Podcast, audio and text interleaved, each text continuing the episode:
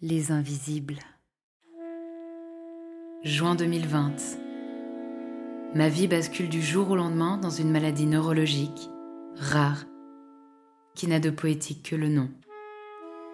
Le syndrome du mal de débarquement.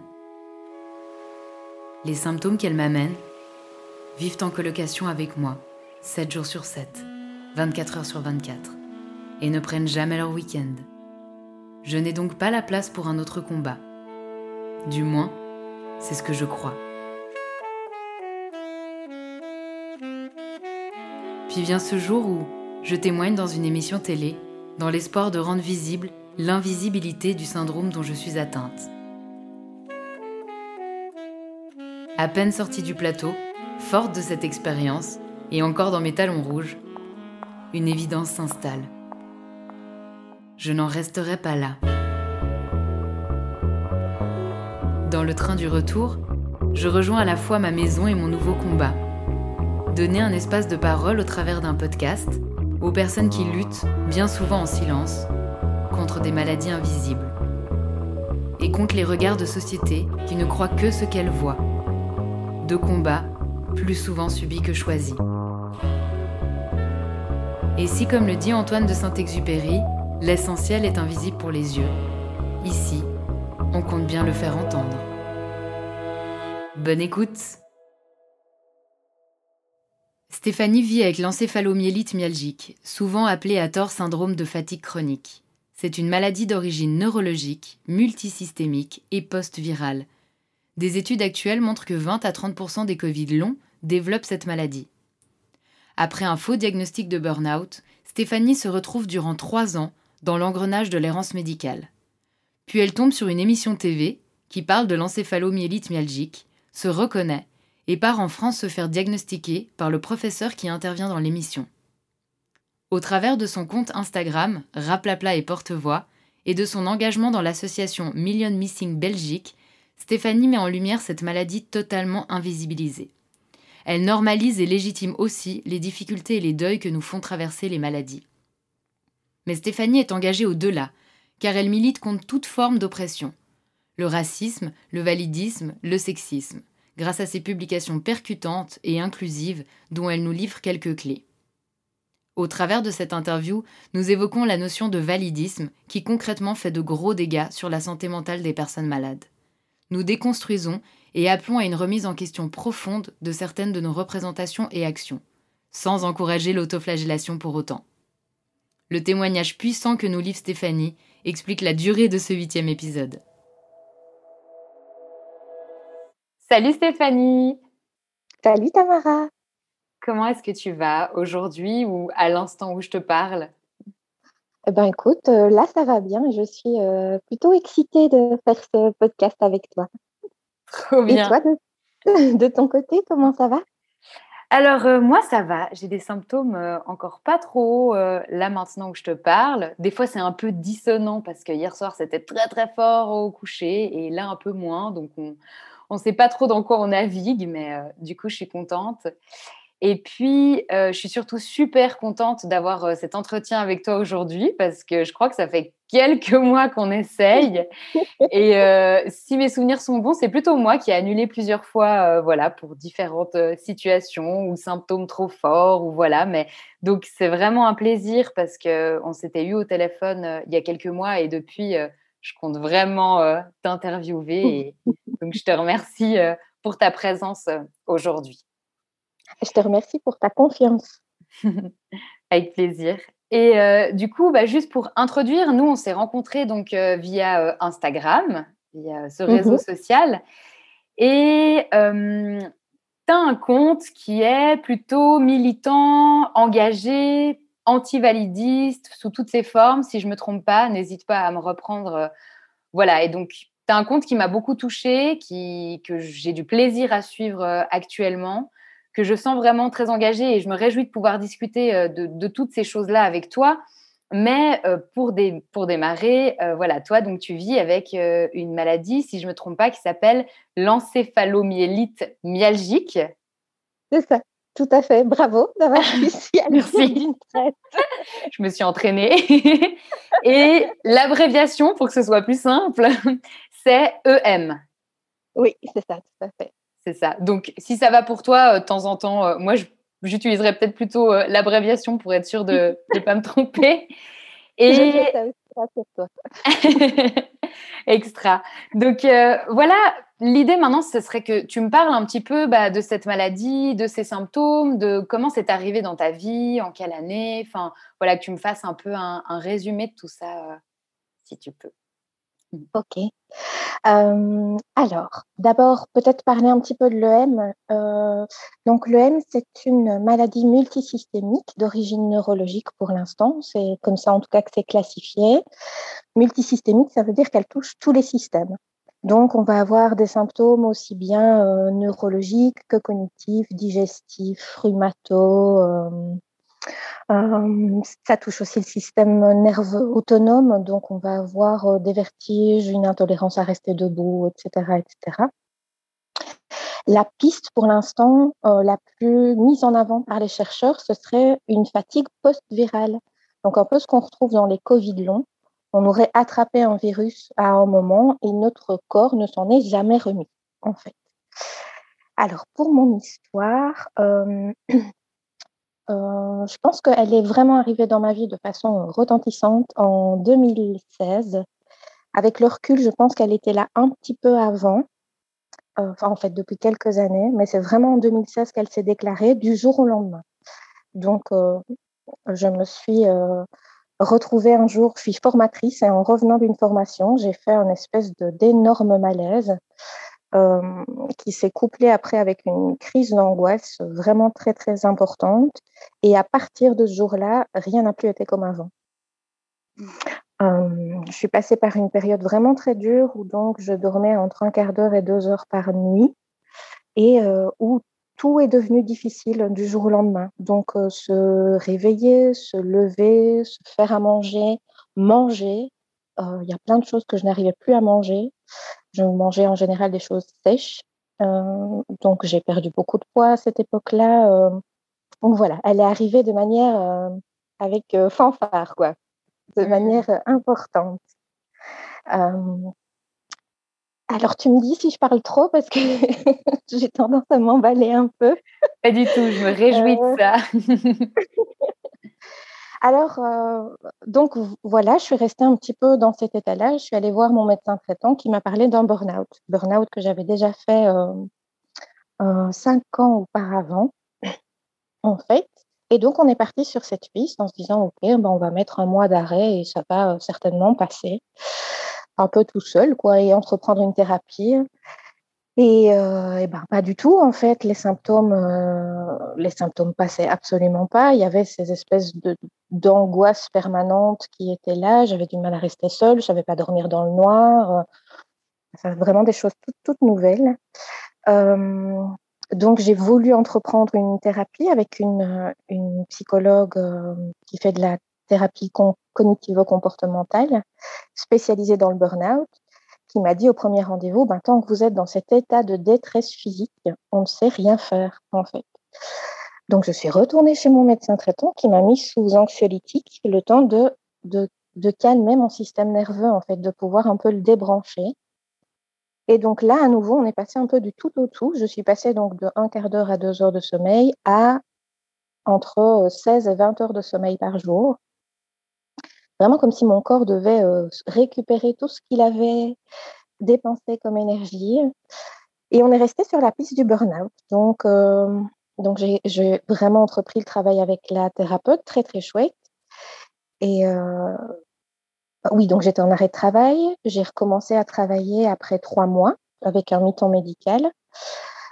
sauf que je n'arrivais pas du tout à tenir le mi-temps médical en fait. Plus le temps passait, plus ça devenait compliqué.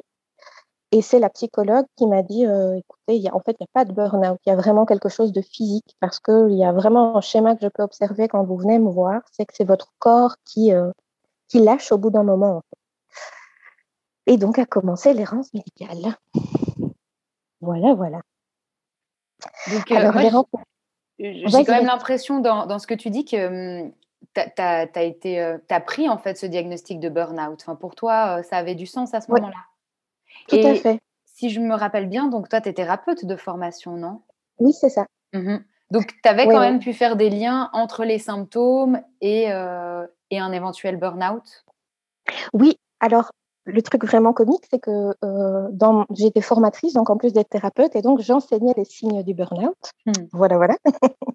et donc oui, je me suis, euh, je me suis retrouvée dedans. En fait, je me suis, je me suis dit que c'était possible, alors que, comme je t'ai dit, j'en avais fait un quelques années avant, auparavant, et donc j'avais mis plein de choses en place, donc travailler moins, avoir des euh, des moments de repos, des vrais jours de congé, donc, j'avais déjà cette impression d'avoir mis des choses en place. Ce qui a été chouette en en parlant avec la thérapeute qui m'a dit un peu la même chose en me disant, bah, il y a des choses que vous faites bien, en fait. Donc, c'était plutôt, c'était plutôt bon signe de me dire, OK, il y a déjà une amélioration entre avant et maintenant. Et en même temps, il y avait des choses que je reconnaissais pas du tout par rapport au burn-out. Il y a des choses qui étaient, euh, qui étaient vraiment nouvelles, mais voilà, je me disais que c'était peut-être plus fort que la fois d'avant ou qu'il y avait peut-être un élément différent. Maintenant, je dois bien dire que comme ça a continué, il y a un moment où je me suis dit effectivement, c'est pas le burn-out, ça, ça, dure pas de façon aussi linéaire. En tout cas, il y a quand même des améliorations normalement, surtout en mettant donc des choses en place.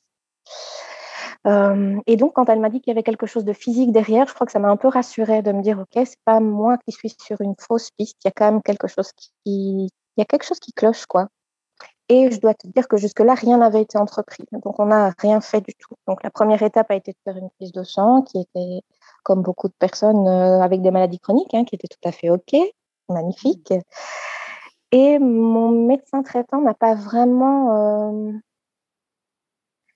je crois, n'avait pas n'avait pas vraiment de piste en fait. Donc j'ai dû y retourner plusieurs fois pour dire voilà, je veux, euh, je veux vraiment qu'on qu'on fasse quelque chose, qu'on essaye de, d'investiguer un petit peu les, différents symptômes que j'ai pour voir ce qui se passe. Et donc, à commencer, euh, pardon, vas-y. Il n'avait pas de piste, mais il était quand même à l'écoute de là où tu en étais Ça, j'ai la grande chance d'avoir un, une médecin généraliste qui est, euh, qui est magnifique. Vraiment, toujours, toujours très, très, très à l'écoute. Je me suis toujours sentie soutenue, euh, toujours entendue. Le problème pour moi, c'est l'absence de, comment dire ça, elle n'est pas proactive. Donc, si je viens avec des demandes, c'est OK. Mais voilà, elle n'a pas mis, elle, elle a pas elle de son côté. Tu vois, elle m'a pas dit, ah ben tiens, on va investiguer telle et telle chose, euh, euh, ce qui va poser problème par la suite. Euh, mais sinon, très à l'écoute, oui. Et donc, j'ai commencé non, en fait, j'ai vu à la télévision un reportage sur le syndrome de fatigue chronique, qui est l'autre nom de, de l'EM, mais on va peut-être y revenir un peu plus tard, euh, avec un professeur qui était reçu sur un plateau et quand il a quand il a fait la liste de tous les symptômes, je me suis dit mais ok, en fait c'est ça, c'est clairement ma pathologie quoi. Est-ce que tu pourrais les nommer là ces symptômes? Alors, les que tu as déjà dit avant. Euh, le premier symptôme qui fait vraiment la caractéristique de l'homme, c'est le malaise post-effort. Donc, quand on fait un effort, on va faire un malaise qui peut être différé dans le temps. C'est ça qui nous, euh, différencie des autres maladies chroniques. Donc, je peux faire un effort, soit me sentir mal juste après, mais ça peut aller jusqu'à 72 heures après. Euh, et ça peut durer de quelques heures à quelques mois. Quand tu dis effort, est-ce que tu peux donner un exemple? Parce que c'est vrai qu'on a tous une vision de l'effort qui est complètement différente. Hein. Ça peut être faire des biscuits de Noël, un effort, euh, ou, travailler pendant 72 heures euh, dans un domaine médical. Enfin, on est bien d'accord. Donc, euh, je veux bien que tu me donnes des exemples. Alors, en fait, effort, c'est tout, tout ce qui va demander une adaptation à mon corps. Et en fonction de l'état de gravité de la personne, ça peut être tout et n'importe quoi. Donc, il y a les efforts physiques. Dans un premier temps, quand on est dans un cas léger, ça peut être euh, aller faire les courses, par exemple. Plus on va avancer dans la gravité, plus ça va être des petites choses comme euh, simplement se brosser les dents. Euh, les efforts cognitifs aussi. Donc le fait de réfléchir, de se concentrer, de lire. Moi, je ne sais plus lire, c'est plus possible pour moi. Et tout ce qui est environnemental aussi qui va me demander une adaptation. Donc le bruit, euh, l'adaptation à s'il y a un changement de température à l'extérieur, par exemple, tout ce qui demande un, tout ce qui demande une dépense d'énergie à mon corps. En fait, ce serait ça, je crois, la définition. Et comment tu peux te protéger de cette adaptation? Alors, il y a une seule technique pour l'instant qui s'appelle le pacing, qui est euh, une espèce de, de stratégie thérapeutique euh, où on va diviser tous les efforts. Donc, d'abord, sur une même journée, on doit s'aménager des périodes de repos. Quand on dit repos, c'est euh, repos total. Donc, pas de stimulation visuelle, pas de stimulation auditive, donc dans le noir et le silence, et où on ne fait littéralement rien à part peut-être un peu de méditation ou euh, t'imaginer sur une île euh, paradisiaque, c'est tout ce qu'on peut faire. Donc vraiment mettre tout le corps et tous les sens au repos. Alors ça dépend des personnes, soit ça peut être des grosses périodes, euh, deux ou trois fois par jour, soit ça peut être des toutes petites périodes de 15 minutes toutes les heures, par exemple. Et puis il y a diviser toutes les tâches. Donc essayer un maximum de c'est un petit peu comme si tu devais calculer les points que tu peux dépenser par jour, quoi, en quelque sorte. Et donc, euh, un peu comme la théorie des cuillères. Tu pourrais peut-être l'expliquer, parce que moi je la connais, mais je pense qu'il y a pas mal de gens qui ne connaissent pas la théorie des cuillères. Oui, ok. Euh, la théorie des cuillères, c'est donc euh, une, comment dire ça, une espèce de philosophie qui a été mise en place par une malade de lupus si je ne dis pas de bêtises, qui, pour euh, expliquer sa maladie à son ami, a pris les cuillères qui étaient sur la table et lui a dit, ben voilà, toi, tu as euh, cinq cuillères, moi, j'ai cinq cuillères.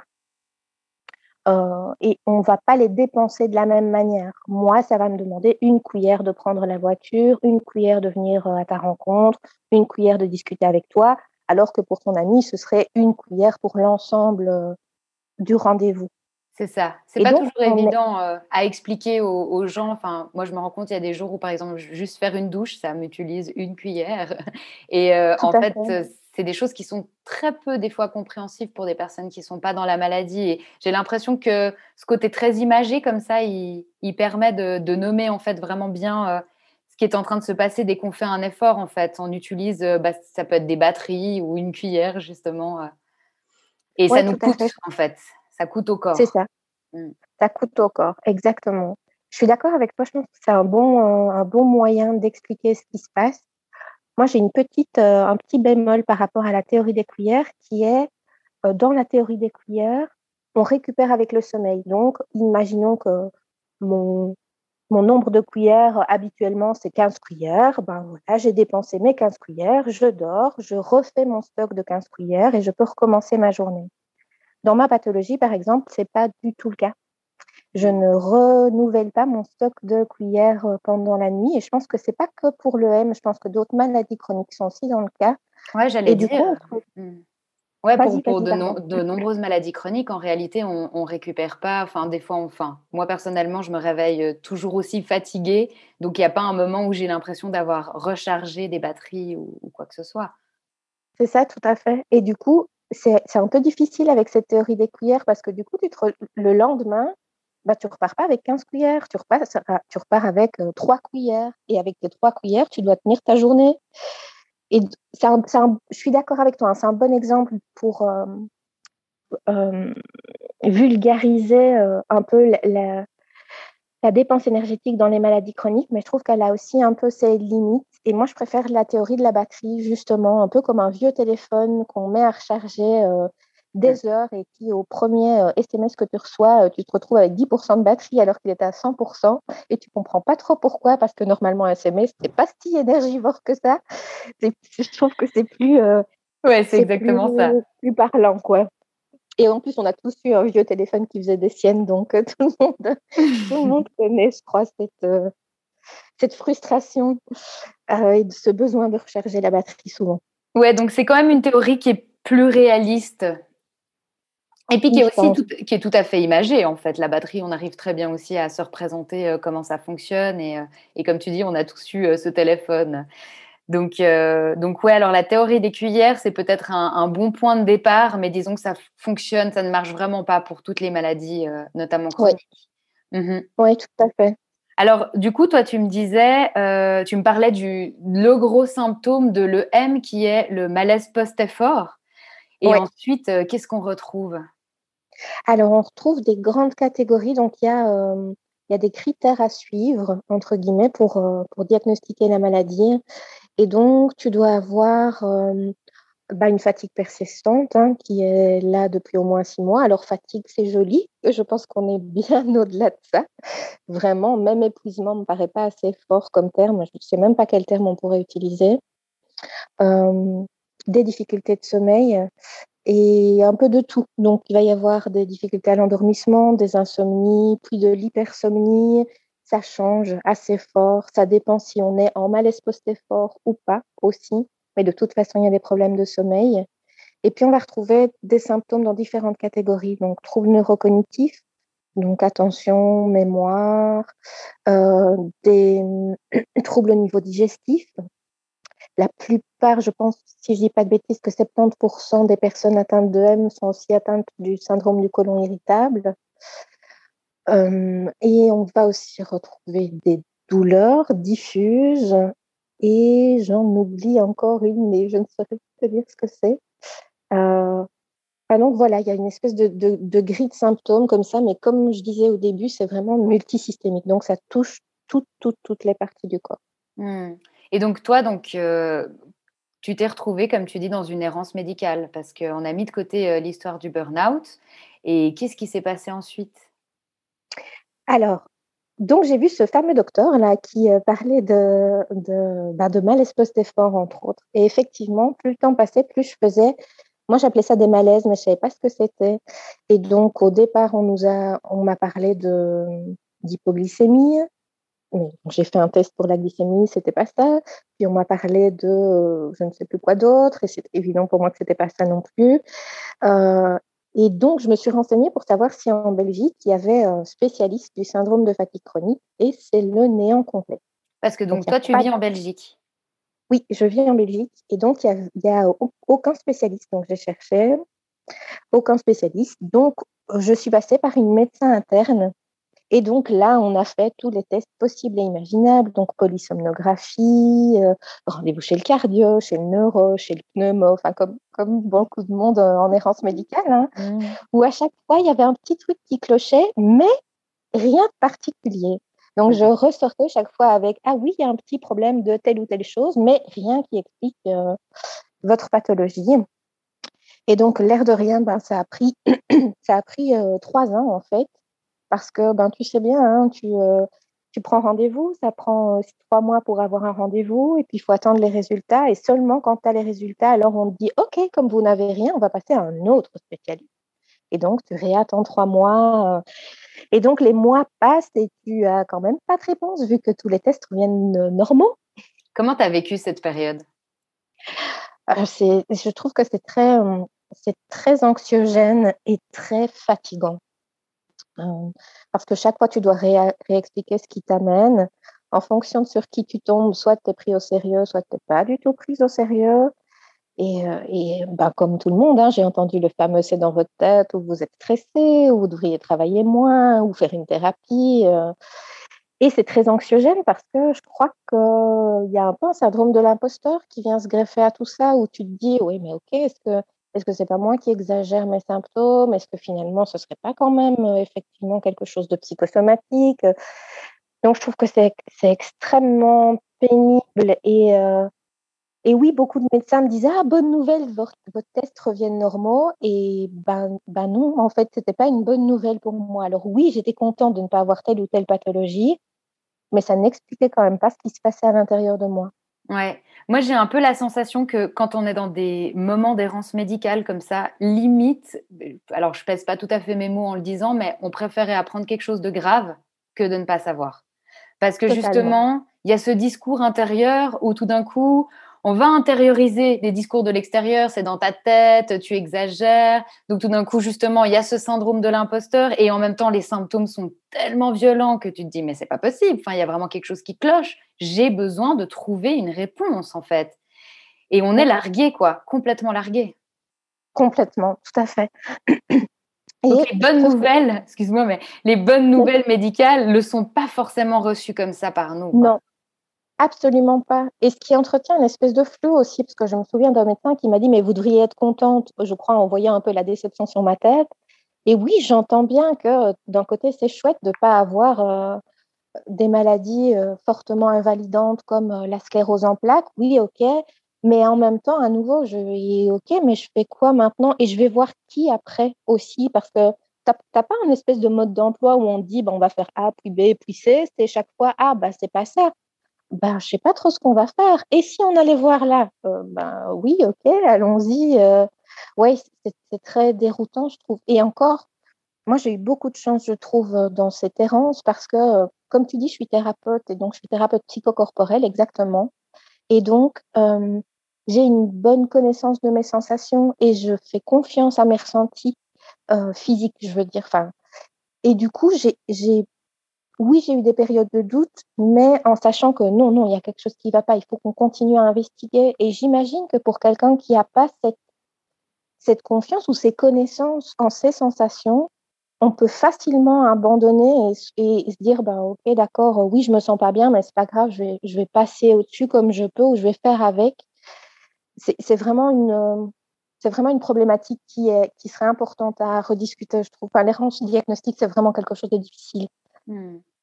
Toi, pendant cette, euh, ces trois ans d'errance médicale, est-ce que du coup, tu étais dans ce mi-temps thérapeutique ou tu tenais plus à ce moment-là?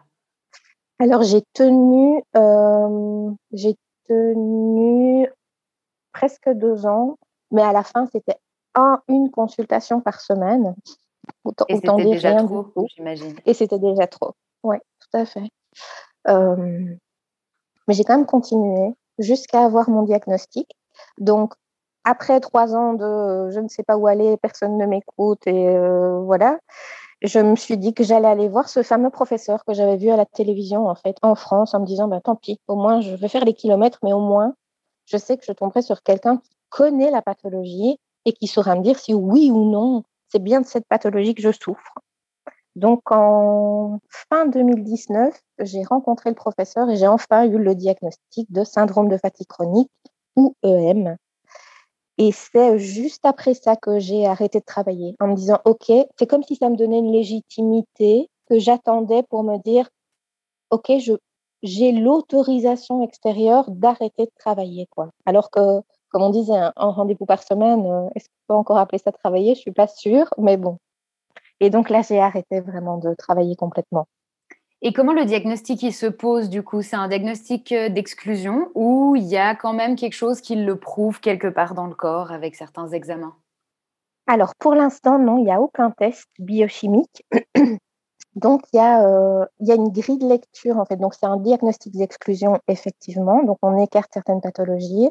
Et puis, tu as une grille de critères euh, à remplir avec les symptômes dont je te parlais, dont le malaise post-effort, par exemple. Mais même là, c'est flou. Enfin, on, va certainement en parler après, mais l'EM, c'est une maladie qui a eu une histoire un peu particulière. Et euh, il y a, par exemple, pour les critères, il y a quatre sources de critères différents qui n'ont pas toutes les mêmes critères. Par exemple, le malaise post-effort n'est que dans une des quatre grilles de critères. Or, c'est le symptôme de l'EM. Donc, euh, moi, j'ai eu la chance de tomber sur un professeur qui connaissait ces différentes grilles et qui donc m'a posé des questions, en fait, différentes questions. Mais, dès que je lui ai expliqué ce qui se passait, pour lui, c'était déjà très clair. Mais on a quand même fait euh, le, test avec ces, différentes questions et donc je suis ressortie avec un diagnostic posé sur une feuille de papier. Ça peut paraître bête, mais c'est une espèce d'énorme victoire et soulagement comme ça, de se dire ok, et c'est noté. C'est pas dans ma tête, c'est hmm. noté. Ouais. Donc voilà.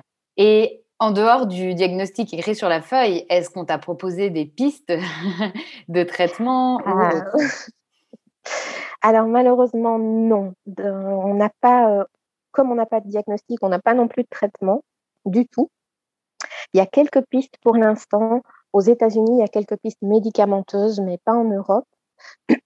Et donc, la seule chose que le professeur en question m'a proposé, c'est des acides aminés activés euh, oui, parce que je ne t'ai pas expliqué que euh, dans notre pathologie, les mitochondries, qui sont les petites usines énergétiques de notre corps, donc qui transforment par exemple le sucre en énergie, sont euh, défaillantes en fait. Ça explique notre, notre fatigue, notre manque d'énergie serait plus juste, parce que ces petites usines qui sont censées nous fournir de l'énergie, ben, elles sont au chômage et donc elles font un tout petit peu d'énergie, mais elles ont besoin d'énormément d'apports. Et donc, une des pistes, c'est d'alimenter ces cellules avec des acides aminés. Et soit ça marche, soit ça marche pas. Et pour moi, ça n'a pas marché. Et mm. c'est la seule piste de traitement que j'ai Sinon, je n'ai aucun traitement à ce jour, même pour mes symptômes. Donc, euh, je sais qu'il y a euh, des traitements pour l'insomnie ou euh, pour certains traitements pour le, syndrome de tachycardie orthostatique posturale. Mm. Oui, tout à fait. Ben, on n'a rien non plus. En fait, la plupart d'entre nous, on se retrouve avec un diagnostic, c'est bien, mais aucune piste de traitement, y compris pour les choses qui pourraient être soulagées. Est-ce qu'il y a un peu d'espoir actuellement? Parce que euh, avec le Covid, justement, il y a de nombreuses personnes qui se retrouvent euh, dans la même situation. Est-ce que tu penses que ça va pouvoir euh, mettre en exergue, enfin voilà, révéler cette maladie et est-ce qu'il va y pouvoir y avoir aussi de l'argent pour tous les chercheurs Est-ce que tu penses que c'est un, ouais, on est dans une situation actuellement qui, qui va pouvoir mettre en lumière l'EM grâce avec mille guillemets, euh, au Covid? Alors, je crois que comme tous les malades, on y a cru au départ. On s'est dit chouette, enfin chouette, comme tu dis, entre, guillemets, chouette. Il y a enfin quelque chose qui se passe parce que donc la fatigue post-virale, c'est pas du tout nouveau. Hein, c'est connu depuis des années. Euh, pour d'autres épidémies ou pandémies, ça a déjà été euh, relevé en fait. Donc on sait aujourd'hui, en tout cas l'hypothèse des chercheurs, c'est que 20 à 30% des personnes Covid long vont développer une EM. C'est assez clair parce que c'est le cas à chaque fois qu'il y a des épidémies. Et donc, je pense que ça a été porteur d'espoir pour nous au départ et on se rend compte qu'on est complètement absent en fait. À part dans quelques pays où il y a des coalitions qui se font entre les malades EM et les malades Covid long, comme aux États-Unis, euh, chez nous en Europe, c'est très très compliqué. Euh, les chercheurs n'ont si tu écoutes un peu les chercheurs, la plupart du temps, ils disent ouais, c'est un nouveau, un nouveau syndrome. Ben non, en fait, pas du tout. C'est connu depuis au moins une cinquantaine d'années. Donc, ça te montre à quel point on est invisibilisé. Et je ne sais pas trop si ça va apporter des pistes ou pas. Euh, par contre, d'un autre côté, il y a depuis une dizaine d'années des chercheurs, surtout aux États-Unis, qui, euh, qui font vraiment de la recherche biochimique et qui sont vraiment, vraiment porteurs d'espoir. Donc, euh, ouais, ça bouge, ça bouge vraiment bien.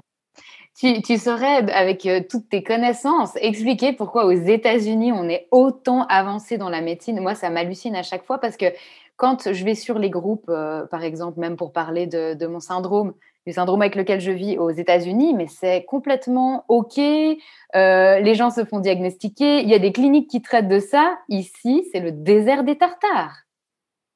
Ouais, je, je ne sais pas du tout, en fait. Je ne sais pas ce qui explique ça. C'est effectivement assez fou et c'est pour plein de pathologies. Comme tu disais, on parlait du POTS juste avant, du STOP, du syndrome de tachycardie orthostatique posturale. C'est la même chose. C'est beaucoup plus euh, reconnu aux États-Unis. Il y a des groupes de malades qui, euh, qui se forment. Je ne sais pas très bien à quoi ça tient, mais euh, effectivement, aux États-Unis, il y a des cliniques pour l'EM aussi. Euh, et il y a des groupes de chercheurs. Alors, ce qui est magnifique, c'est que c'est des groupes de chercheurs euh, internationaux et qu'il y a vraiment tout un réseau par rapport à l'EM qui donc a été euh, mise de côté pendant des dizaines d'années. Et donc, oui, c'est assez positif. Et il y a deux chercheurs en particulier qui sont vraiment intéressants à suivre. C'est Ron Davis, vraiment aux États-Unis, et au Québec, le professeur Alain Moreau. Et je pense que les solutions euh, s'approchent petit à petit. Il y, a, vraiment des grandes, grandes avancées. Et donc, s'il y a des malades qui nous écoutent, je vous conseille de suivre les, les, recherches du professeur Moreau parce que ça, ça donne vraiment de l'espoir. On n'est pas loin, je crois, d'un test biochimique et donc de pouvoir y apporter des réponses avec des traitements. Ah, ça fait du bien d'entendre ça. J'avais vu aussi le documentaire euh, Arte, comment il s'appelle encore? Euh, euh, je sais plus, j'aurais dû me le noter. Mais bon, en tout cas, je crois qu'il y a dans le titre euh, encéphalomyélite myalgique, syndrome du, de fatigue chronique. Et c'est un documentaire Arte. Si je me trompe pas, c'est en Allemagne. Oui, c'est une maladie méconnue, méconnue ou pas assez connue, quelque chose comme ça. Et oui, ça se, ça se passe en Allemagne et il est, il est super bien fait. Je recommande vraiment aux personnes de le regarder. Il n'est pas trop long en plus. Et il est vraiment très, très bien documenté. Mmh. Et puis on voit là aussi qu'il y a des personnes qui sont quand même euh, assez engagées euh, pour trouver des solutions et qu'il y a gentiment des pistes de compréhension. Oui, tout à fait. Donc on croise les doigts. oui.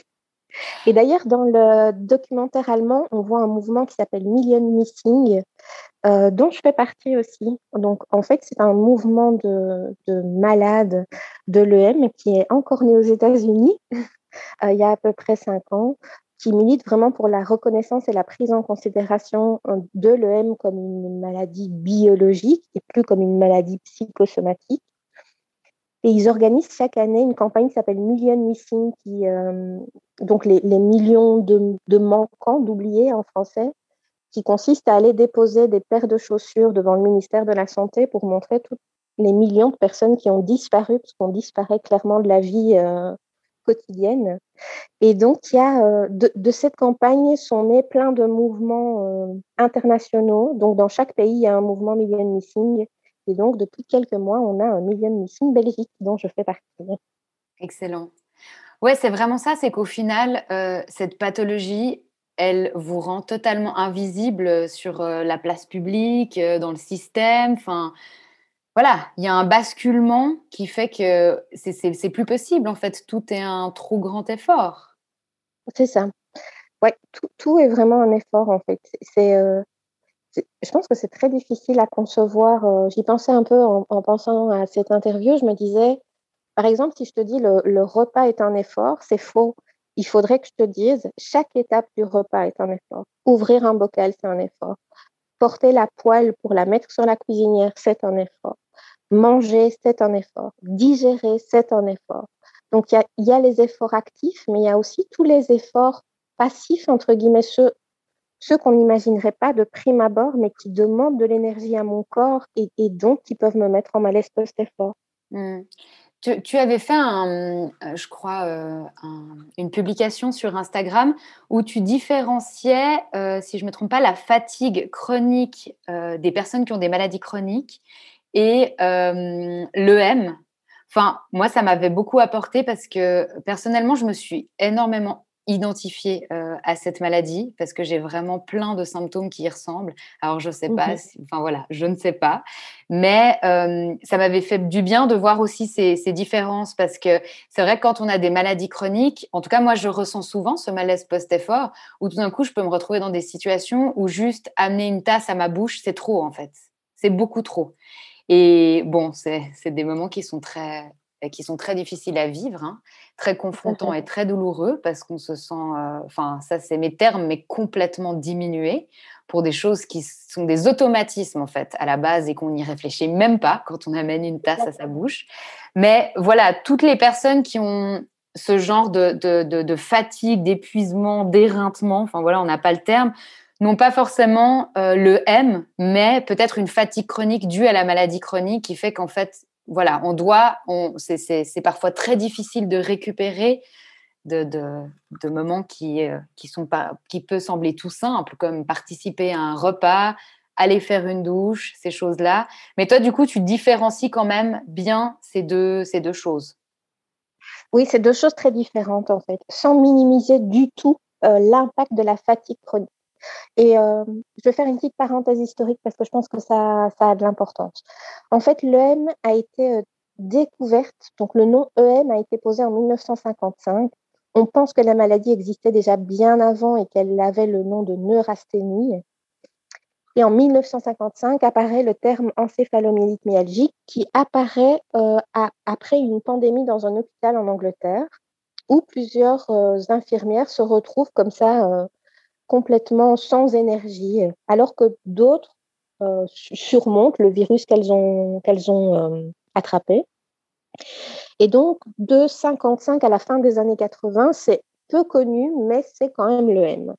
Malheureusement, à la fin des années 80, il y a un psychiatre qui va mettre son nez dans l'histoire et qui va déclarer que le M n'est pas une maladie biologique, mais que c'est une maladie psychologique et que c'est une espèce d'hystérie de masse contamine donc les personnes euh, qui se côtoient et qui est une euh, qui, où on a développé des mauvaises croyances par rapport à l'effort. Donc on a peur de l'effort, donc on se comment on appelle ça euh, Il y, a une diminution de la masse musculaire, etc.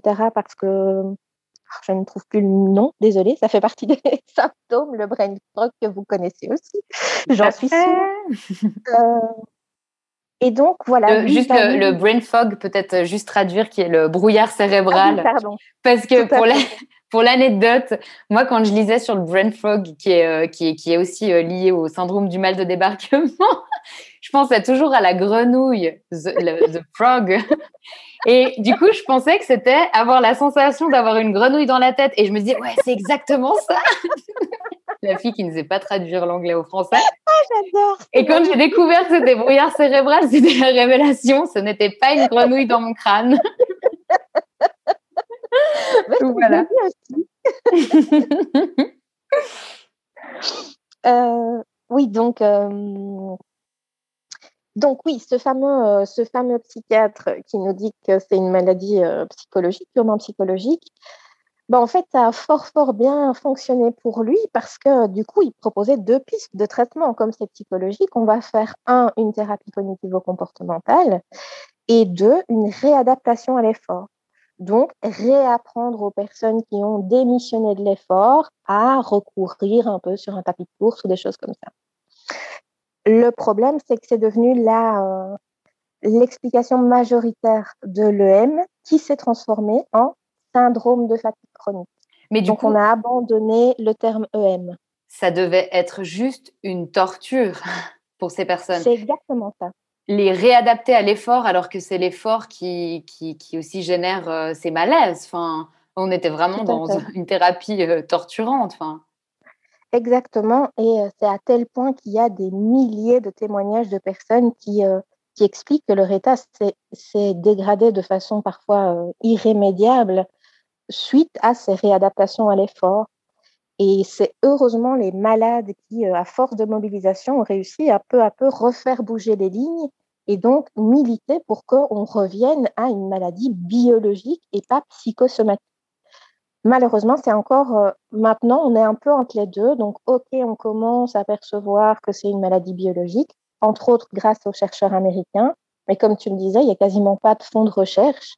Et le fonds de recherche qui est existant avant passait dans ces euh, recherches psychiatrisantes, je ne sais pas très bien comment appeler ça, euh, et donc, c'est encore beaucoup proposé maintenant. D'ailleurs, c'est proposé en Covid long aussi, hein. la réhabilitation à l'effort ou la réadaptation à l'effort, alors que voilà, on sait qu'il y a des personnes pour qui ça va clairement aggraver les choses. Euh, donc, tout ça pour dire, pardon, vas-y.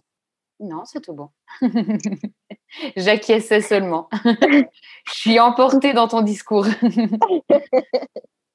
Tout ça pour revenir à la différence entre fatigue chronique et EM. Euh, e en fait, ce nom de syndrome de fatigue chronique nous a fait beaucoup de tort, ben, comme tu l'as dit, hein, au niveau des traitements, bien sûr, au niveau de la prise en considération, parce que c'est aussi une traduction de l'anglais et fatigue en anglais, c'est pas du tout la même chose que fatigue en français. Fatigue en anglais, c'est une espèce d'épuisement en quelque sorte, et c'est souvent lié à la maladie. Alors que fatigue en français, c'est ben, la fatigue, comme tout le monde connaît, quoi. Je suis fatiguée. Et donc, ça nous a beaucoup porté préjudice en termes de, considération de notre maladie. Venir chez le médecin en disant j'ai un syndrome de fatigue chronique, en général, tu n'es pas vraiment pris au sérieux. quoi.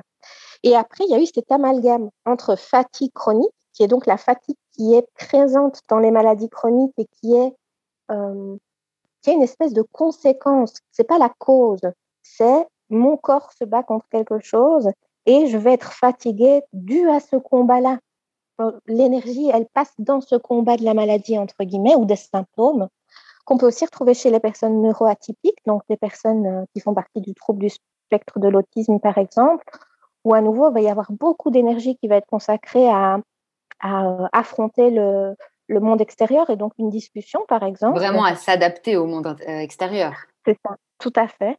Et donc, ça demande un effort conséquent. Donc ça, c'est la fatigue chronique.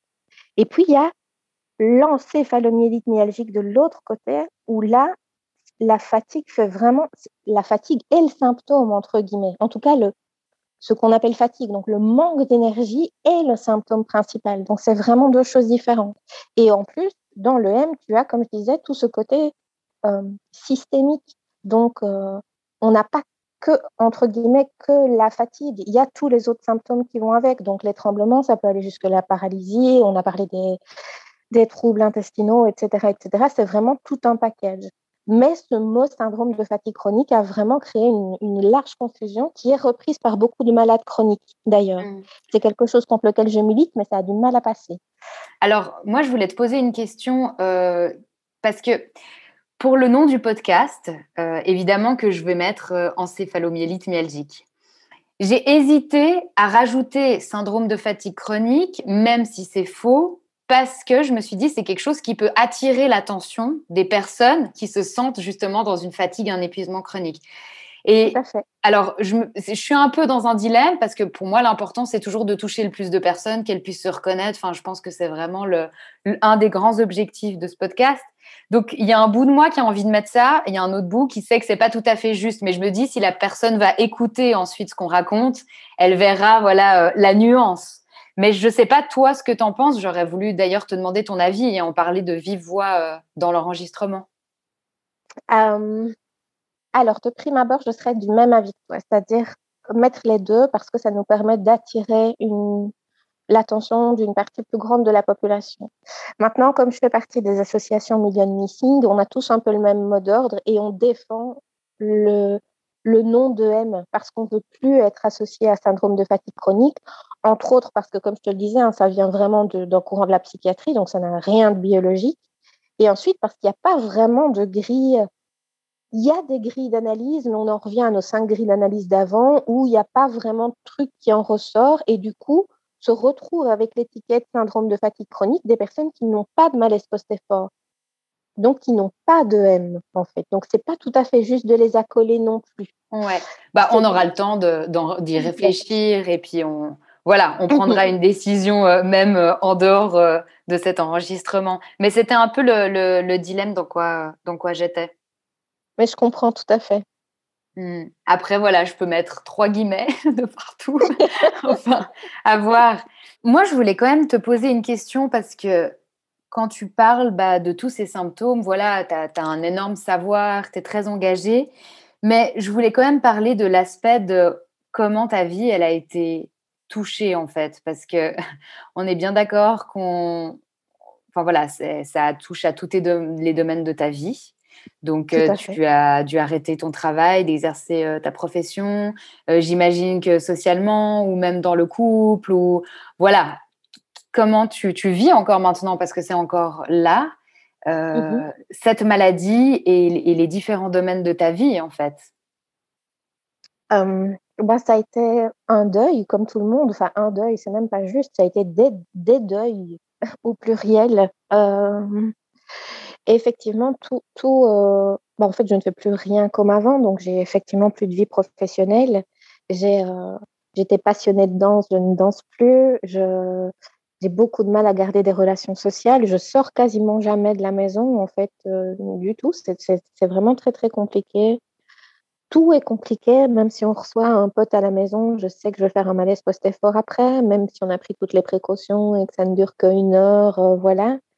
C'est aussi très difficile de trouver l'équilibre entre euh, entre la gestion de la maladie et donc éviter les malaises post-effort, parce que les malaises post-effort aussi, on n'en a pas parlé, mais plus on en fait, plus on aggrave la sévérité de la maladie. Donc c'est important de l'avoir dans un coin de son esprit.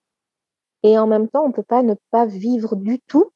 Ce serait vraiment, ce serait pas, en tout cas pour moi, c'est juste pas possible d'imaginer que, que, tout, tout est calculé et que euh, s'il y a un risque que je fasse un malaise, je ne le fasse pas. C'est pas possible non plus.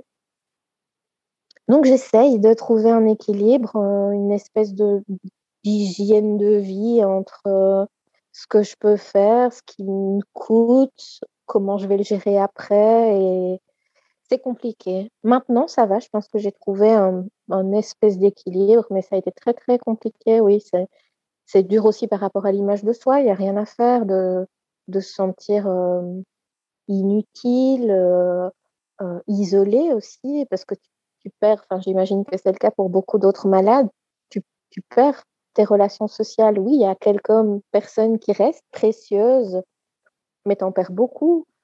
Tu perds tes, collègues qui au départ prennent quelques des fois de tes nouvelles et puis ben voilà comme il n'y a pas beaucoup d'amélioration ben, ils arrêtent de prendre de tes nouvelles même dans des amis ou des potes hein, c'est la même chose même quand tu es invité, la plupart du temps, tu dis non parce que tu sais pas y aller. Et du coup, bah, au bout de la xème fois, ils t'invitent plus parce que à quoi ça sert? De toute façon, elle ne vient pas. Donc, c'est compliqué, je pense, pour tout le monde. C'est vraiment des deuils, euh, c'est des deuils à faire.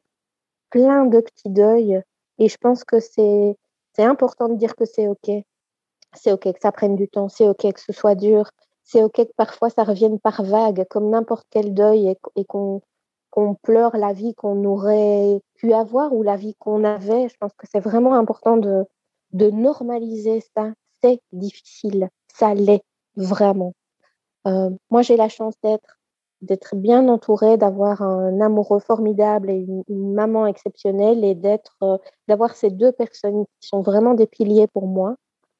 Je sais que c'est pas le cas de tout le monde et qu'il y a des personnes qui se retrouvent vraiment seules et, et là, j'imagine même pas à quel point ça doit être ça doit être difficile de d'avoir ce fardeau de la maladie et en plus le fardeau de la solitude qu'on ressent déjà en étant entouré, je trouve. Alors en étant vraiment isolé, je n'imagine même pas à quel point ça doit être douloureux. Donc oui, ça change tout. C'est le genre de maladie, comme beaucoup de maladies chroniques, hein, mais il y a des malades chroniques qui arrivent quand même à garder un pied dans, dans la société, entre guillemets, en travaillant peu ou en ayant quand même encore des moments où ils peuvent sortir ou aller à des, euh, des activités.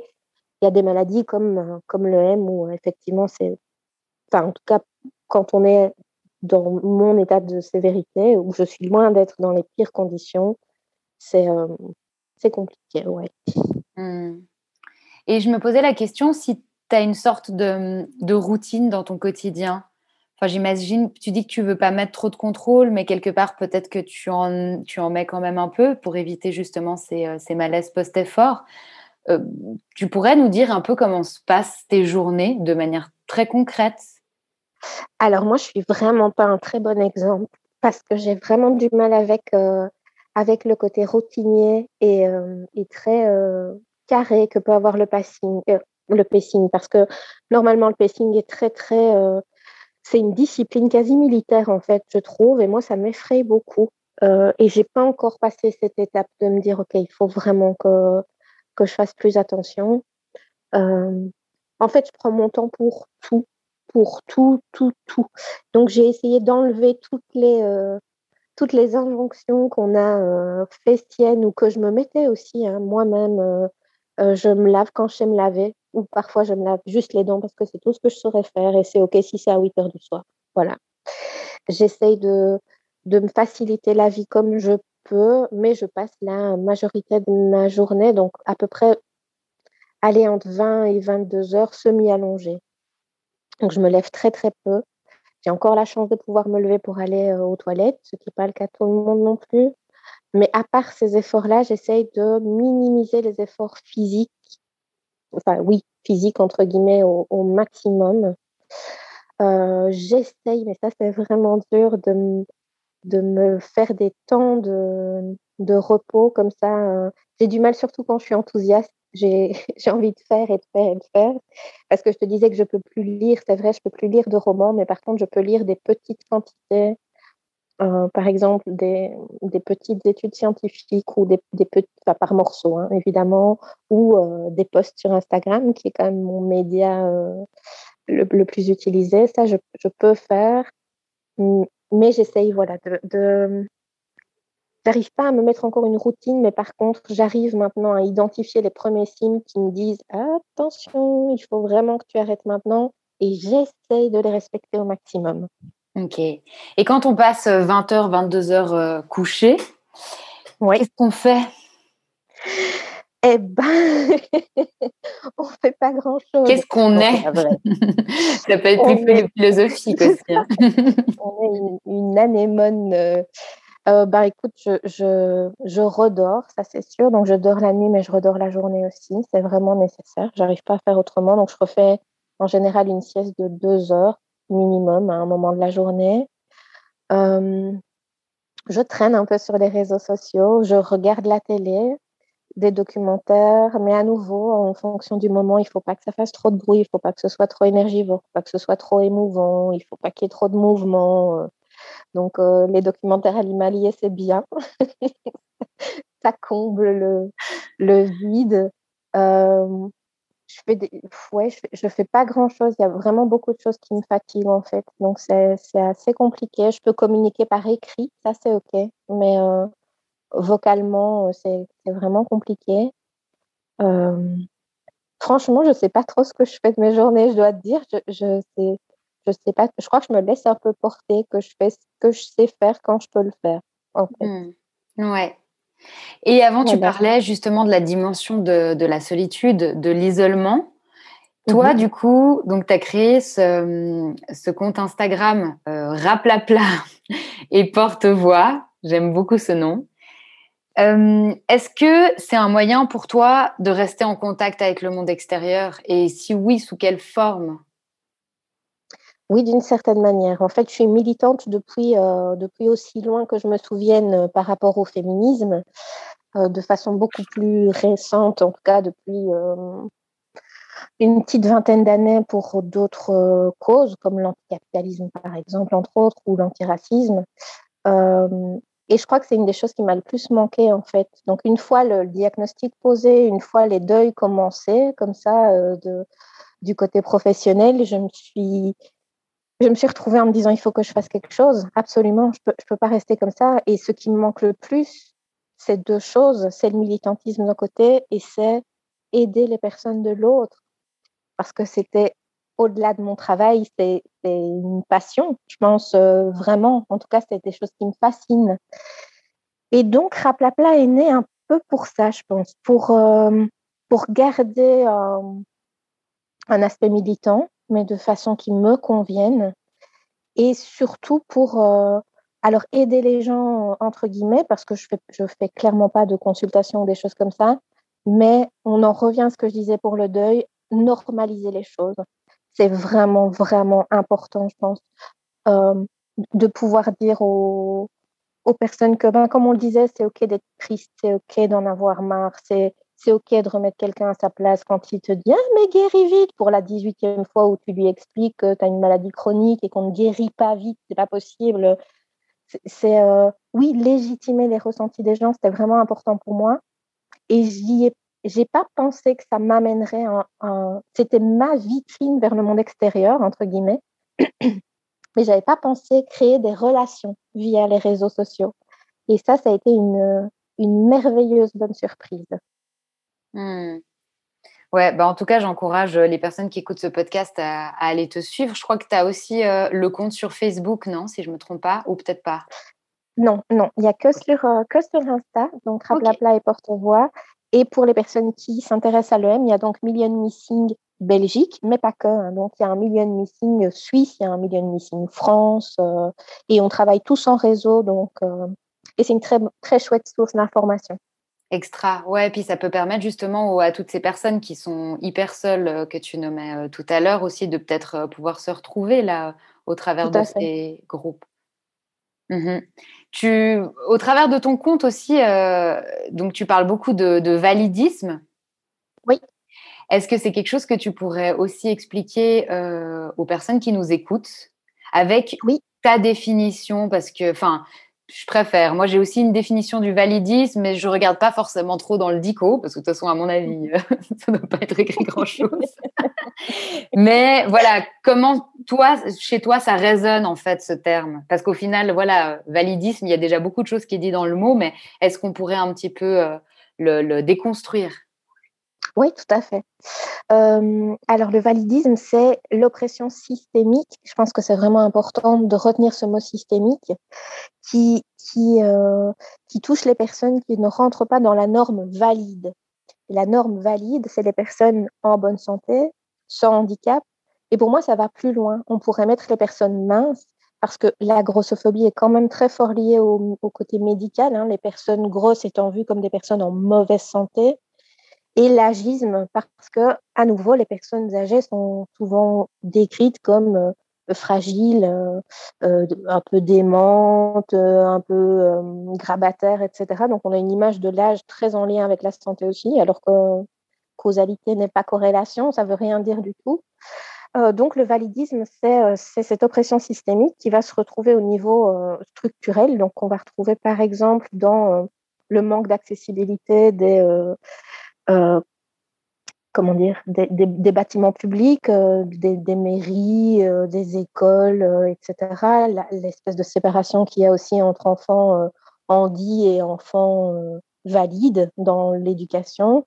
Et ça va aller comme ça du plus large au plus petit. Donc, on va redescendre avec à nouveau des manques d'accessibilité sur les réseaux sociaux, par exemple, euh, mais aussi des préjugés, des discriminations, euh, des discriminations à l'emploi, des discriminations au niveau du logement, euh, jusqu'à aller au validisme intériorisé. La norme étant valide, nous, personnes handi et malades, on a aussi fait notre, cette norme.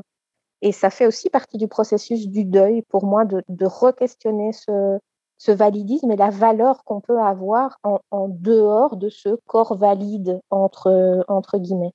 Alors du coup, euh, moi j'ai envie de te poser la question, euh, est-ce que tu ne penses pas qu'on est malade à cause du validisme?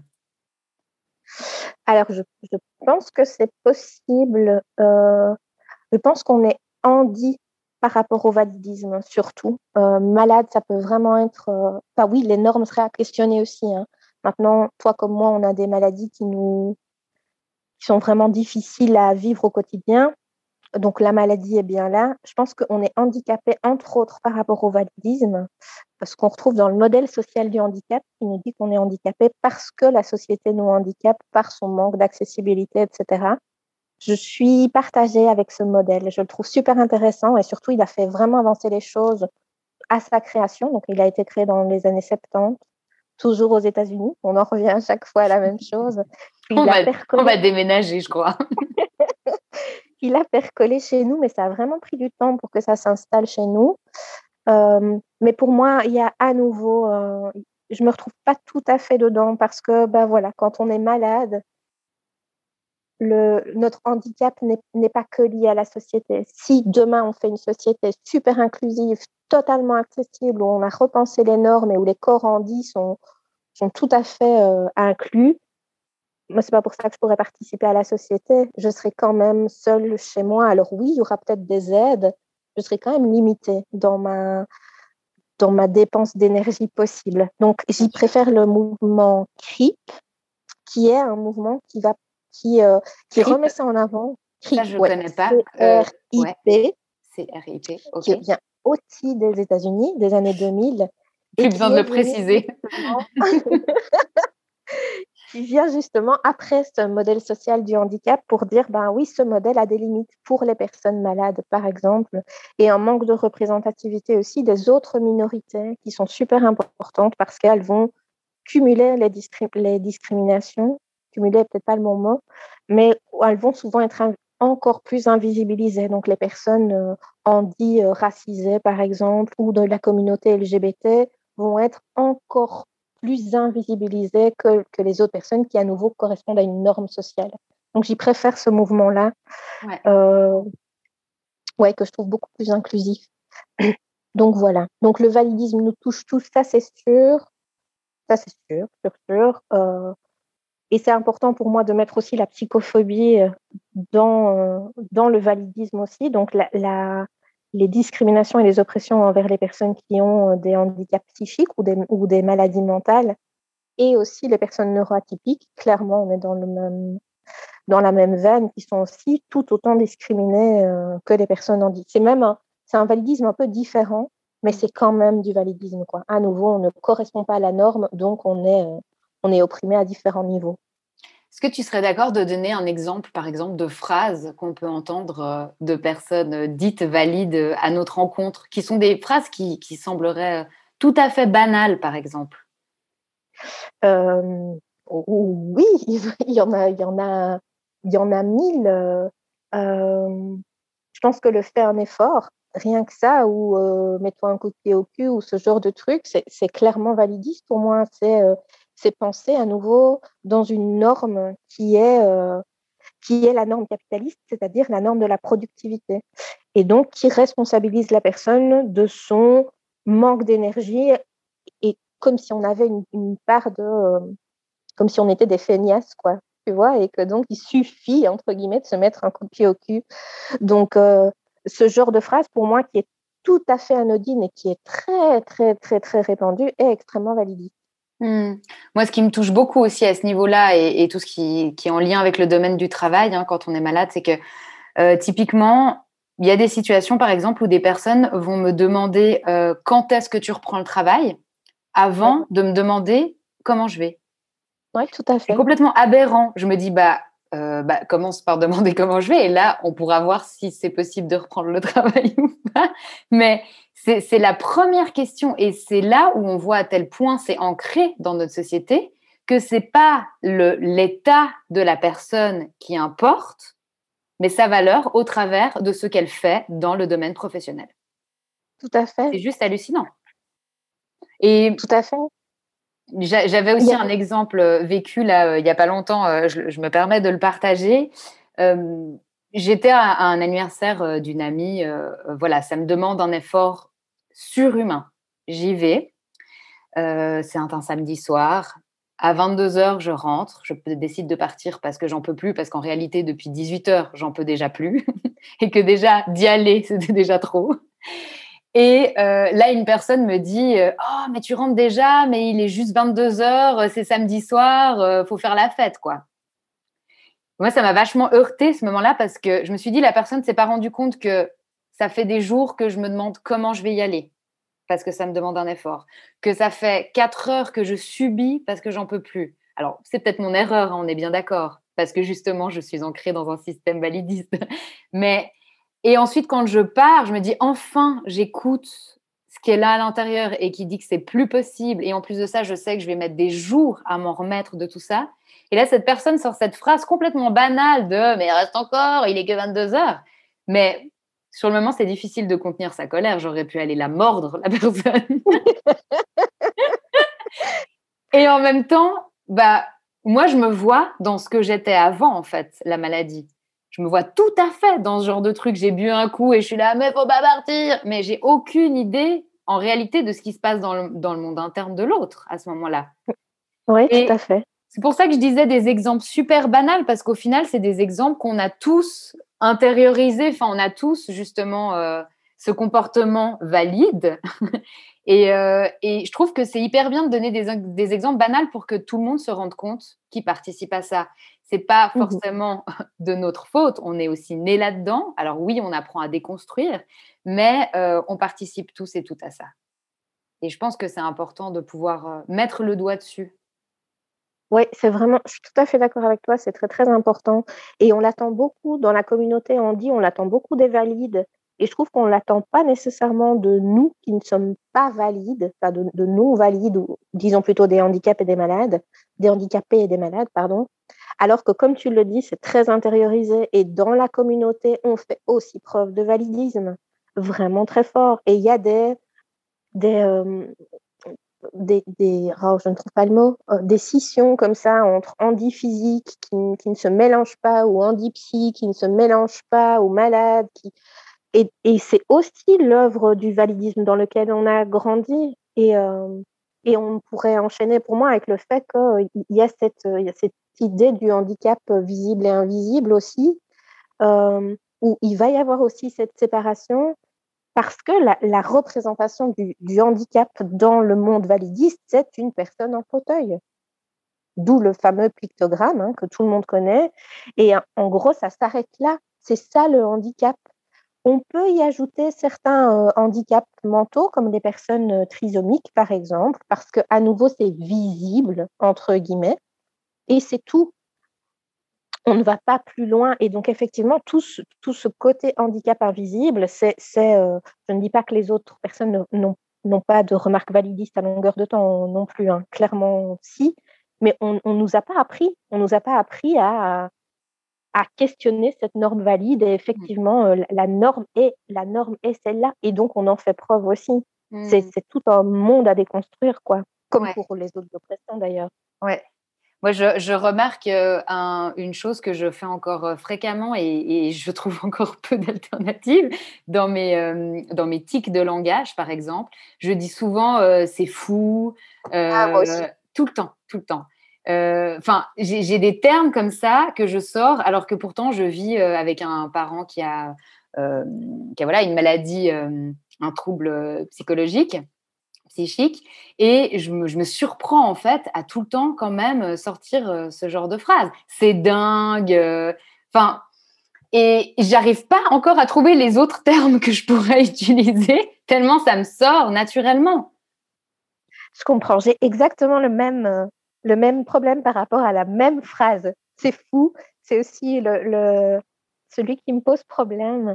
Mais, mais ouais, effectivement, ça demande du temps. Et puis, comme pour tout le reste, hein, ça se déconstruit petit à petit. Et quand on a trouvé le bon terme, je crois que ça on se garde. en place déjà le fait de s'en rendre compte, c'est super important. Tu vois, de ce, ok, ça sort tout seul, mais je sais pas toi, mais moi après j'ai l'espèce de petite alarme qui me dit euh, merde, je l'ai encore dit.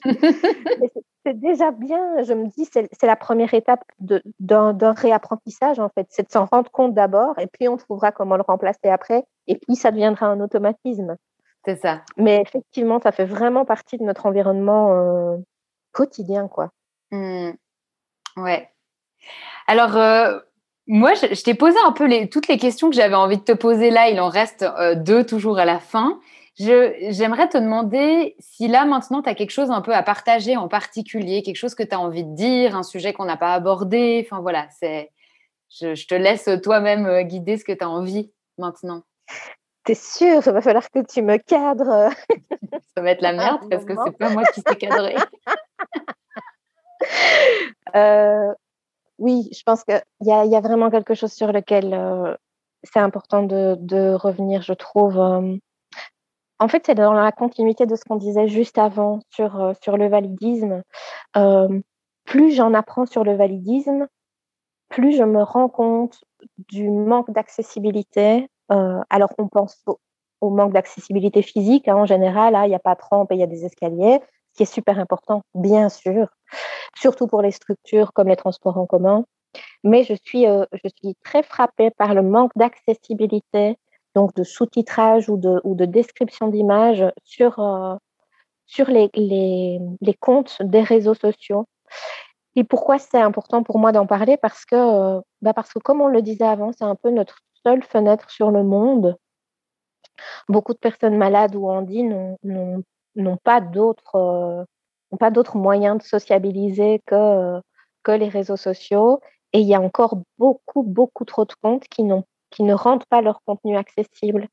Et donc, cet espace de parole, je voudrais le prendre pour ça, pour euh, vraiment encourager les gens à, à mettre des sous-titres à leurs vidéos et à, décrire et retranscrire quand ils, partagent une image euh, sur Instagram. Alors, OK, de prime abord, ça paraît fastidieux parce qu'à nouveau, on ne nous a pas habitués à ça on n'a pas habitué à prendre cette, euh, réalité-là en compte quand on crée notre visuel et ça doit faire partie.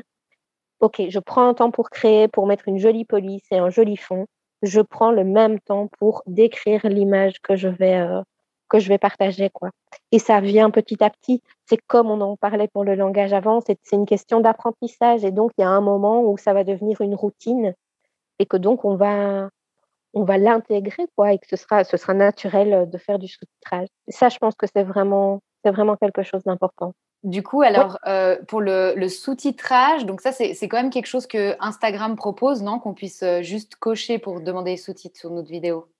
Alors oui, mais pas sur tout. Et je, comme je fais jamais de vidéo, je ne saurais pas te dire exactement. Je sais qu'il y en a un. Alors je sais pas si c'est les réels ou l'IGTV où tu peux sous-titrer et l'autre pas.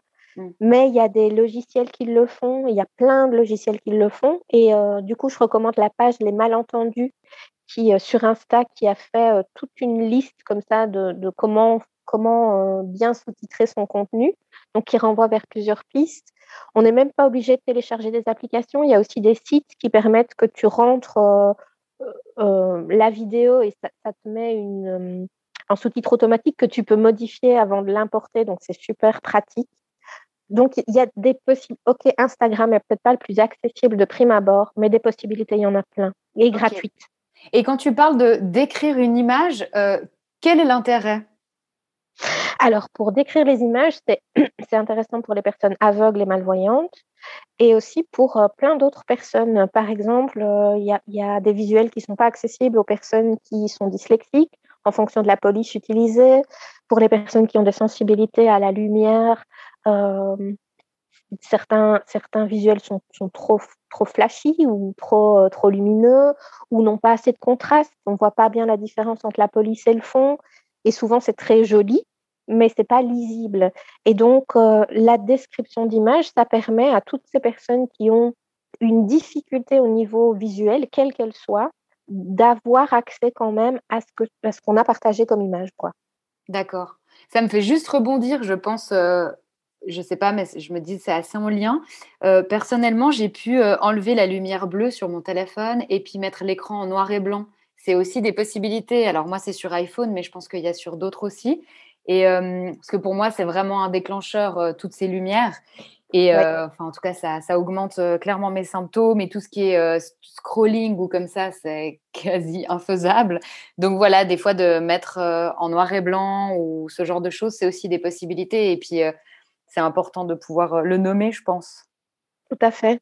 Oui, oui. Ouais. voilà, c'est vraiment la chose sur laquelle je voulais insister. Ok. Ça et, et, et qu'on pense son validisme intériorisé, qu'on le, qu'on accepte de le questionner euh, comme, comme toute oppression. Et puis, promis, après, j'arrête. Mais euh, euh, on vit dans des sociétés oppressives. Forcément, on a fait notre, ces, différentes oppressions. Validistes, bien sûr, mais racistes, sexistes aussi.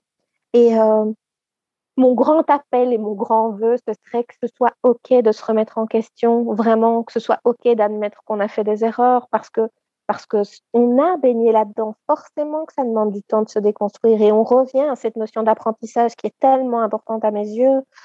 On va se tromper, on va retomber, mais le fait déjà d'en avoir conscience, c'est une super bonne étape. Et puis de le remplacer petit à petit, c'est magnifique. Et donc, je voudrais euh, encourager les, personnes à pas voir ça comme un échec ou comme une, euh, une remise en question de qui ils sont mais vraiment comme une opportunité de devenir un, meilleur compagnon ou compagne pour eux-mêmes et pour les autres. Allons-y, euh, déconstruisons à tour de bras, ça fait du bien. ben, je suis assez d'accord avec toi parce que c'est vrai qu'une fois qu'on commence à se rendre compte de toutes ces choses, il y a un grand sentiment de culpabilité. Donc, on peut aussi mettre à distance. Moi, il y a eu des choses que j'ai réalisées hein, par rapport à un racisme intériorisé que j'aurais jamais imaginé de ma vie. Et euh, où tout d'un coup, euh, je me rappelle de, scènes où j'étais adolescente, puis j'allais toucher des cheveux d'une personne noire parce qu'elles étaient d'une autre forme, enfin voilà. Et puis, tout d'un coup, je me suis dit, mais mon Dieu, mais en, commençant à m'intéresser à tout ça, je me suis dit, mais j'ai fait des choses de, totalement racistes et affreuses, quoi. Et mmh. pourtant, euh, j'ai toujours dit que j'étais euh, pas du tout raciste, voilà, dans un monde de travailleuse sociale hyper ouvert, mais je me suis pas rendu compte de tous ces gestes que j'ai pu avoir des fois ou ces propos.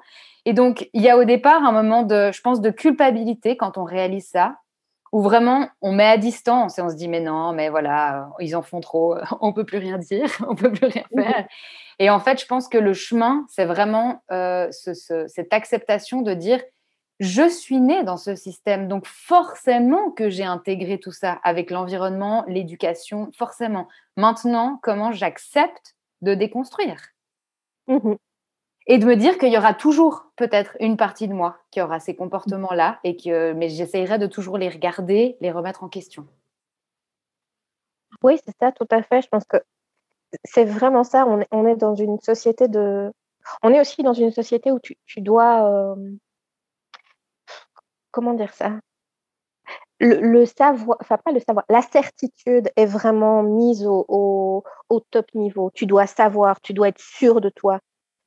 Et, c'est tellement faux en fait. On, on, apprend tous à longueur de temps. Donc si on pouvait, euh, en même temps que déconstruire tout ça, déconstruire ça, cette, espèce de besoin de, coller à l'image parfaite et, d'avoir plein de certitudes et de se dire mais, non, c'est OK de, c'est OK de désapprendre et de réapprendre et c'est OK de faire des erreurs vraiment. C'est comme ça que c'est qu'on évolue, y compris vis-à-vis de notre regard, vis-à-vis de nous-mêmes. Si on revient sur le parcours en tant que malade ou handi, c'est la même chose. oui, c'est déconstruire le validisme, c'est aussi déconstruire et repenser tout ce qu'on avait imaginé pour notre vie, euh, et faire des erreurs quand on commence à essayer de gérer son énergie, c'est OK. C'est vraiment comme ça qu'on évolue tous. Quoi. Donc, bienvenue aux erreurs et, euh, et bienvenue à la déconstruction sous toutes ses formes. Mmh. Et accepter qu'on ne sait pas, en fait, on ne sait pas tout. Que ce soit pour soi ou pour les autres, même pour soi, on ne sait pas tout, on tâtonne en effet, on essaye des trucs, des fois ça marche, des fois pas du tout, on ne sait pas. Mmh Totalement. Ouais. Alors du coup, euh, bah, t'es pas allé trop loin, hein j'ai pas dit Je voulais te poser du coup les, deux dernières questions. Euh, la première, c'est un peu quel message tu aimerais faire passer aux personnes qui vivent avec des maladies et à leur entourage? Donc c'est assez global comme ça, mais si voilà, tu as, un mot à dire?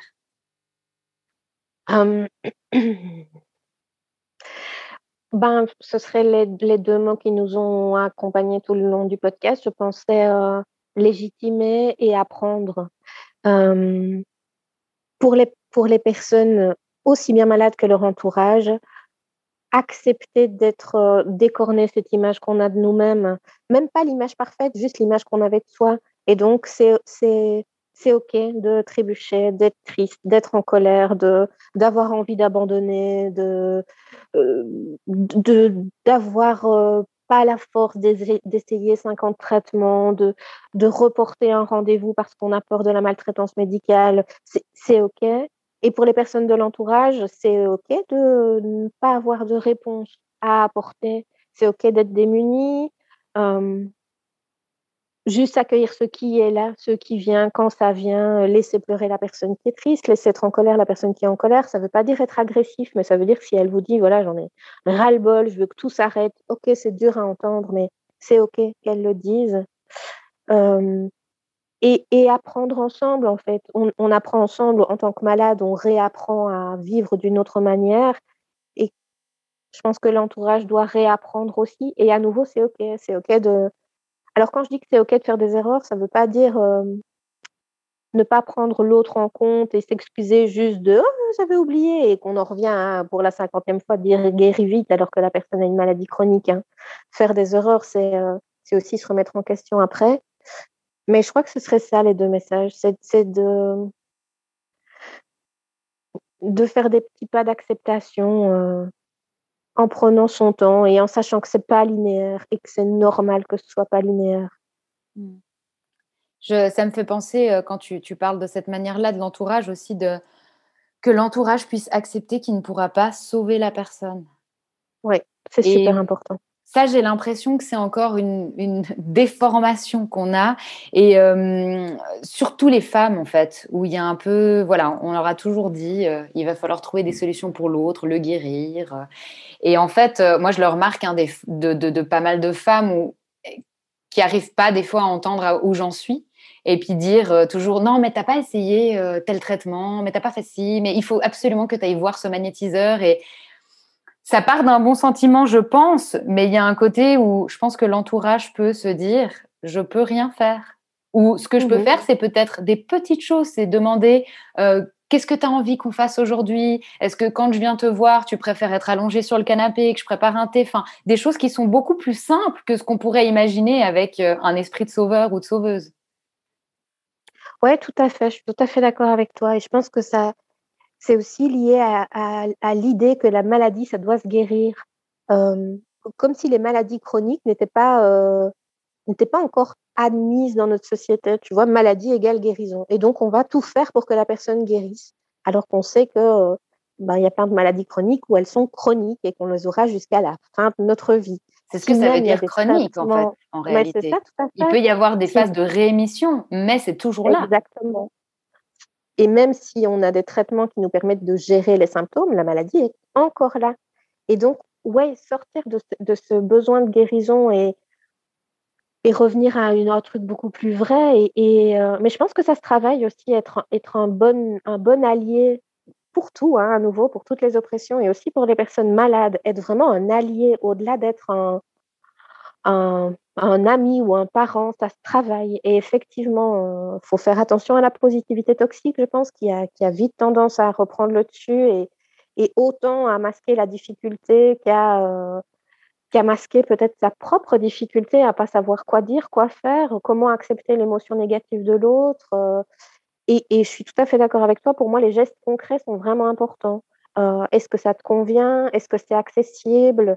Est-ce que, euh, est que quand je viens te voir, je peux euh, t'amener quelque chose? Est-ce que tu as besoin d'une course ou une, une aide concrète? Est vraiment la bienvenue. Et ça, c'est oui. Je pense que c'est vraiment important à, expliquer à l'entourage, tout comme l'importance du, du consentement, entre guillemets. C'est pas parce que la personne pense que ce serait bien qu'elle t'amène, qu'elle aille faire tes courses, que c'est OK qu'elle aille faire tes courses sans te demander ton avis. Donc la communication. As ou envie? Oui, tout à fait. Je pense que c'est vraiment très important aussi, parce mmh. que ça revient aussi dans les personnes, euh, dans la discrimination des personnes handies et malades, l'infantilisation. Mmh, de faire à la place. Oui, tout à fait. Mmh. Alors, euh, tu parles de positivité, positivité toxique et moi, j'ai pas envie d'être euh, dans une injonction au bonheur avec ma dernière question, mais qui est toujours la même et qui est si cette maladie était un super pouvoir, ça serait lequel? Mais justement, euh, peut-être que je peux la poser différemment aujourd'hui. C'est pas une manière de survaloriser la maladie. Hein. On n'est pas des super héros hein, euh, ou super héroïnes, mais c'est plus euh, est-ce que parce que évidemment que on ressent et qu'on voit tout ce qu'on a perdu et ça c'est une évidence et on y est confronté tous les jours. Donc voilà, comme je dis, c'est pas une injonction au bonheur, mais c'est juste est-ce que on peut est-ce qu'on peut dire que cette maladie nous a amené quelque chose à un moment donné et euh, nous a permis de rencontrer une part de nous qu'on ne connaissait pas et qui était chouette à rencontrer? Enfin, voilà, ma question, elle est plus là. Est-ce que euh, mhm. cette expérience au travers de la maladie a pu t'apporter des choses euh, positives ou que tu n'aurais pas soupçonné Ah oui, totalement. la première chose, ce serait de, de respecter mes limites.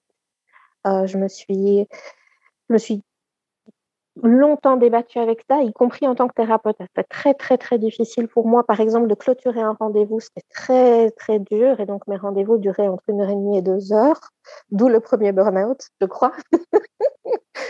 donc, c'était très, très compliqué pour moi. Et, euh, et le fait de ne pas avoir le choix, en fait. Quand ton corps ne sait plus rien faire, que, que tu as une limace dans le canapé, ou comme tu disais, tu peux même pas porter une tasse à ta bouche, voilà, ta limite, elle est là. Et tu peux pas faire semblant, tu peux pas passer au-dessus, c'est juste pas possible. Et les malaises post-effort, c'est aussi ça, c'est que ah, tu vas pouvoir passer au-dessus une fois, ha, ha, ha, je l'ai bien eu, et puis ça te rattrape, et puis tu es, es, au lit pendant deux semaines, et tu te dis, ah, ben, ça valait bien la peine que je tire sur la corde. Donc ouais, respecter euh, mes limites beaucoup plus euh, facilement, ça c'est sûr.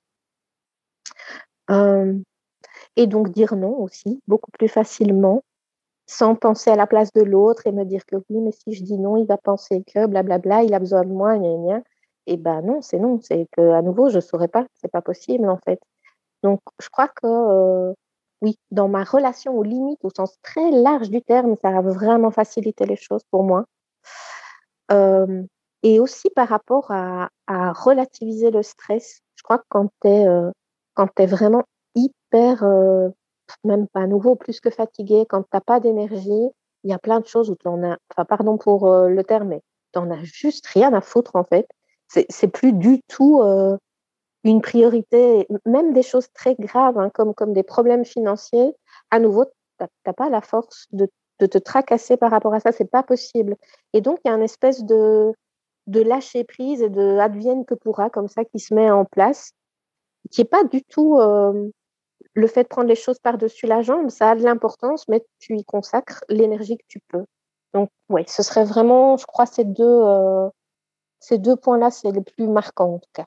Hmm. Est-ce que tu as l'impression qu'on finit par être plus dans l'être aussi, du coup? Oui.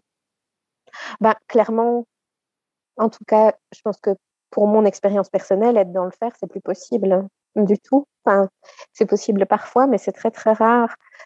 C'est encore difficile. Hein. Je dis ça, mais euh, je sens une petite pointe à l'intérieur de moi qui me dit oui, mais le faire, c'est bien aussi.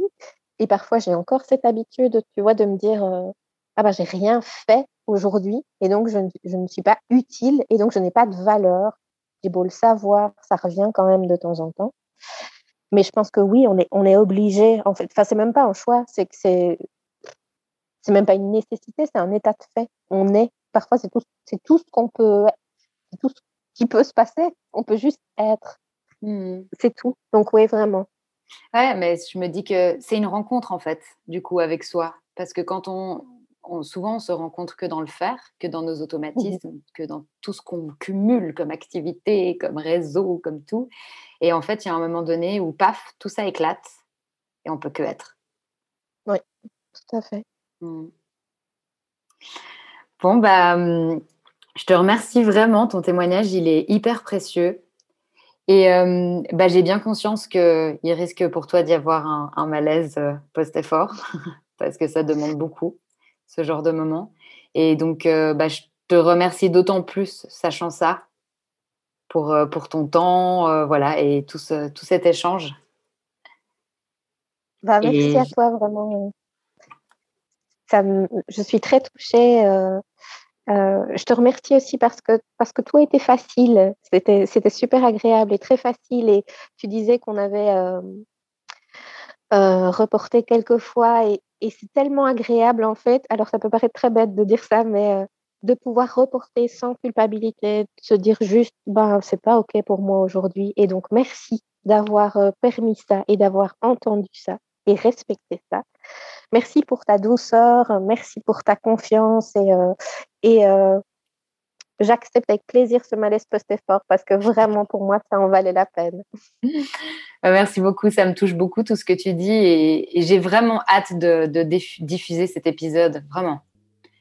Je trouve qu'il est très profond et ils le sont tous hein, d'ailleurs, mais voilà, mm-hmm. j'ai vraiment hâte de ça. Et du coup, bah, je te souhaite euh, la plus belle soirée possible en l'état. Merci beaucoup. Pour toi aussi. Ciao Stéphanie. Salut.